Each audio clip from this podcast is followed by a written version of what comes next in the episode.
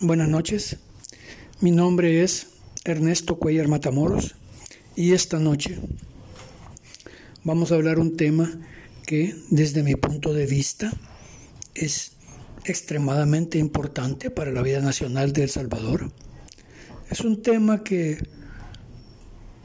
los altos directivos de las empresas en muchos casos y también a nivel estatal, los directores organizacionales, los directores de planificación estratégica, los directores de comunicación, miran con reojo, miran con duda, incluyendo los, los ingenieros industriales que deberían de, de tener una conciencia plena de lo que la cultura corporativa significa para el desempeño de cualquier tipo de institución, desde la empresa privada hasta el Estado de El Salvador, que es burocrático, mecánico, ineficiente, ineficaz y, desde mi punto de vista, completamente mal planificado. Lo digo con conocimiento de causa porque fui jefe de planificación estratégica de una institución del Estado. Y si bien es cierto, se menciona la palabra y se escribe en los conceptos, en los manuales y en los planes de, de desarrollo, pero no se aplican. Siempre existe un divorcio entre lo que está escrito y lo que eh, definitivamente termina haciéndose, es decir, entre lo que sería la, cultura planificada, llamémoslo así, y la cultura ejecutada. Ahí hay un divorcio que, desde mi punto de vista es un divorcio que le cuesta carísimo a El Salvador. A medida que vayamos desarrollando algunos conceptos esta noche, vamos a citar a tres escritores, cuatro profundos, es Van Riel y su compañero de fórmula, eh, Charles von Brunn. Vamos a estar también conectados con Capriotti Peri, Paul Capriotti Peri y con Semprini. Quiero comenzar citando uno de los conceptos de mi punto de vista profundos que tienen que ver con la importancia que para nosotros tiene este, esta materia que se llama cultura corporativa. Nótese que yo he visto, he sido testigo de cómo una campaña publicitaria y mercadológica exitosa se ha echado a perder porque entre lo que hacemos y decimos en nuestra comunicación interna, cuando hay un divorcio con la comunicación interna y con las operaciones, se genera un desastre. Vamos y hacemos una promesa de campaña, hacemos una promesa de venta, porque eso es al fin y al cabo, y cuando la gente llega a la institución se encuentra con una institución que no estaba preparada para esta promesa y para este desempeño. Solo ahí hay una pérdida de credibilidad y reputación que al país le cuesta carísimo. Le cuesta carísimo. Eso cuesta millones para el Estado salvadoreño. Lo hemos visto en política también, porque en política es válido igual. Hay un discurso sobre, sobre honestidad, hay un discurso sobre transparencia, pero hay unas operaciones que no solo son ineficientes en términos funcionales, sino que también son altamente ineficientes en términos de honestidad y transparencia. Voy a citar eh, textualmente lo que dicen eh. Van Riel y Charles von La comunicación está en el corazón del desempeño organizacional.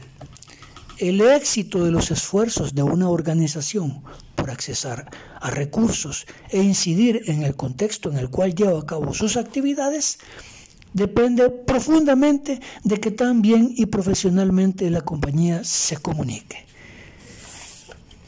Si alguna vez, como estudiantes de ciencias de la comunicación, dudamos del grado de importancia que tiene la comunicación estratégica hacia el interior, comunicación organizacional, es decir, cómo creamos sistemas de símbolos, redes de significados, como, como dice Semprini. Semprini se refiere eh, red de significados a una marca. Una marca, dice él, es una red de significados.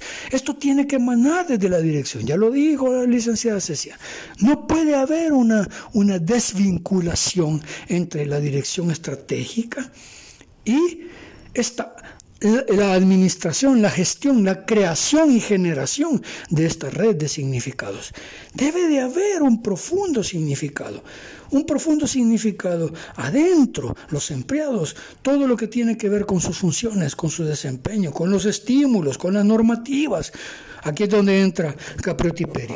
Voy a citarlo a él también textualmente. Dice, factores de dirección. Todos los aspectos vinculados a los sistemas formales de la organización marcarán detalles sobre las características de la cultura corporativa que son asumidas o fomentadas desde la dirección.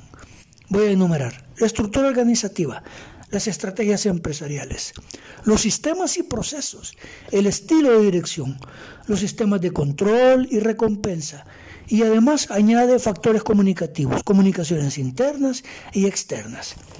Es de primer nivel este tema para los comunicadores. Los comunicadores en este caso se convierten en alguna manera en administradores de empresa, porque construyen, edifican los fundamentos de todos los flujos de comunicación que van desde la base hacia la cúspide, de la cúspide hacia abajo y horizontalmente. Todo el mundo, pero, pero no solamente tiene que haber un, vínculo entre los sistemas y los procesos, tiene que haber procesos cognitivos, tiene que haber identificación. Estos aspectos psicológicos son. Sine qua non.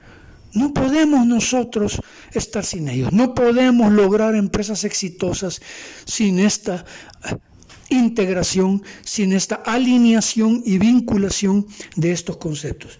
Son importantísimos. Son importantísimos porque al fin y al cabo generan el activo que es de mayor valor en el mercado que es la reputación. Una marca sin reputación es una marca que no existe, es una marca que va a generar resultados negativos y al final redundará en pérdidas. Aquí voy a regresar a C.S. Van Riel y Charles von Brum cuando hablan sobre las ventajas. Dice, empresas y organizaciones con una reputación positiva fácilmente atraen y retienen empleados y pueden pedir precios más altos por sus productos, atraer más fuentes de capital y tienen menos probabilidades de entrar en riesgo. Esto desde el punto de vista psicológico, desde el punto de vista cognitivo, porque son valores intangibles, valores tangibles lo respalda, capacidad productiva, capacidad de respuesta, pero hay valores intangibles, toda la administración de la experiencia, toda la generación y administración de esta red de significados de los cuales habla Semprini, son, repito, condiciones sine qua non. Es imposible. No hay empresas que puedan triunfar ajenos a estas eh, variables que son estructurales. No podemos nosotros crear estructuras organizativas si no tomamos en cuenta la cultura corporativa. La identidad corporativa, que es lo que hemos estado diciendo, es ese vínculo que hay entre el decir, el pensar, el sentir de los que están adentro con los objetivos de su empresa, con la forma en la que se conduce esa empresa, con la forma en la que se comportan los compañeros, con todas aquellas recompensas que puedan recibir, los grados de, eficiencia, los grados de inversión. Esto no es un, un, trabajo de gente que no tiene conceptos profundos de dirección estratégica. Es imposible, es impensable. De tal manera que la conexión entre liderazgo y toda esta planificación, todas estas variables, es totalmente sine qua non. No puede existir, no puede haber. Regresemos nuevamente a, a, a C.S. Van Riel y a Charles Fromm. Dicen ellos, la mezcla de la identidad requiere de una empresa que esté conectada en cómo los grupos de interés perciben a la organización y la brecha que existe con su realidad. este divorcio del cual hablábamos anteriormente, porque se da. Llegamos, se nos prometen en campañas publicitarias un producto y un servicio y cuando llegamos a adquirirlo nos encontramos con que no está, falta de planificación estratégica de mercadeo, canales de distribución, el precio se dispara. Hay una desvinculación entre la campaña publicitaria y la planificación mercadológica del precio, productos que no corresponden a las imágenes que presentan las campañas en general. Hay una desconexión. Hay una desconexión que al fin y al cabo le cuesta a la empresa y a la organización reputación la gente pierde interés. Esta gente va y se comunica con, sus pares, con sus primos, con sus tíos. Este, este, este tipo, esta persona, hombre o mujer, reproduce ese, ese mensaje negativo a por lo menos 10 personas. Hay manuales que le, agregan más, a por lo menos 10 personas. Estas 10 personas reciben este mensaje negativo y en ese momento todos los objetivos de la campaña, todos los recursos financieros, todos los recursos humanos, todos aquellos recursos limitados de los cuales... Eh, los cuales se utilizaron para la generación de esta campaña se echan a perder, son pérdidas. Son pérdidas.